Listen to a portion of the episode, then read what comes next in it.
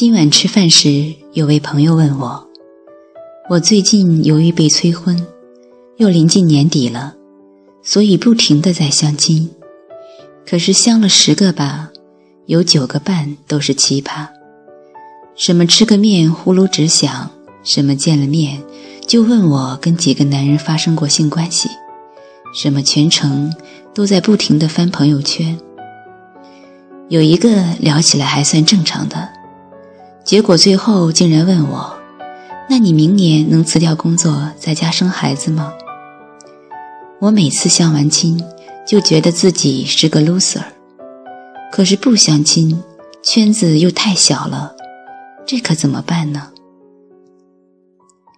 相亲，我想问题首先是出在“亲”这件事上。刚一见面，你就想到跟这个人亲密，那么问题来了：他的身高、长相、皮肤，他的身体的味道，甚至他牙上是不是有菜，你都会在心里上演无数的内心戏。你甚至都会想到，假如跟他生一个孩子，该是什么样子？天哪！就跟他，这怎么可能呢？于是心里就先从抗拒到挑剔，由挑剔到排斥。于是见面没了多久，你大概就很想落荒而逃了吧？相亲中的一见钟情，发生概率很低很低。绝大多数情况下，带着很强目的性的相亲，都是不大可能成功的。因为人在心理上对陌生事物有着天然的设定安全距离的需要，比如我们在拥挤的公交车上都会把视线错开，只有相亲相爱的人才能够接受跟对方持久的凝望和对视，否则准会跟你急。相亲这种事情。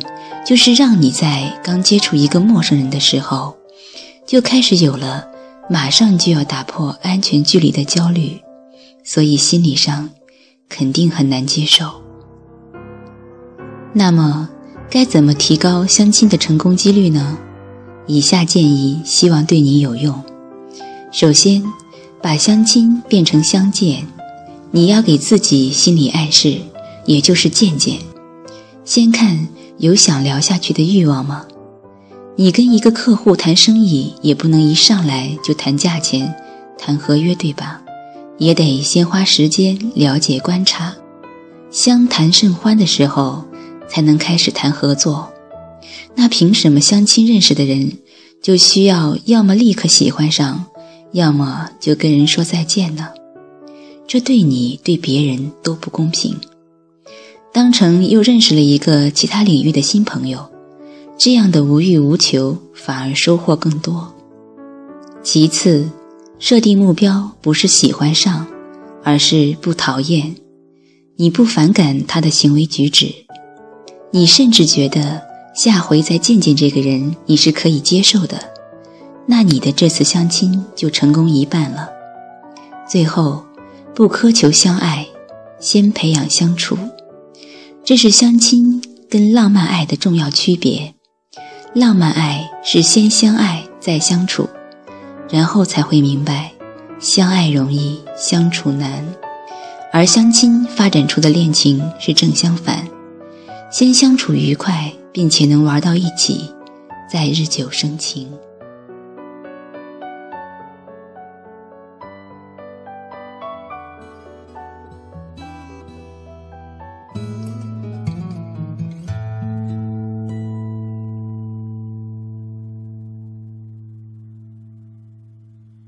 你知道我常常想对你说抱歉，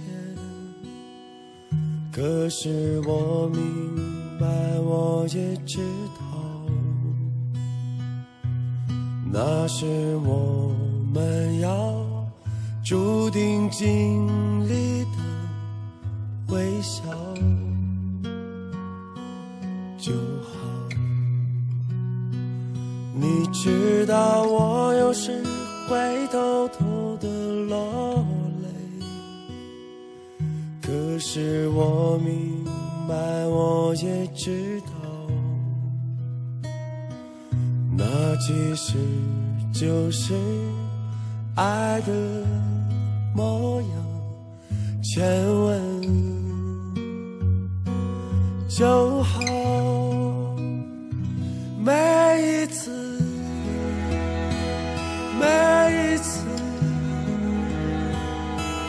那些夕阳滑落的瞬间，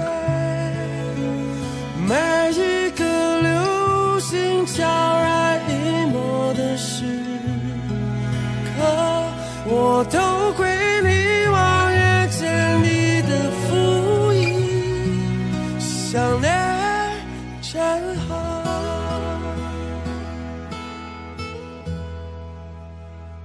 你知道我有时会默默的心碎，可是我明白，我也知道，那也许就是爱的代价，深爱就好。每一次，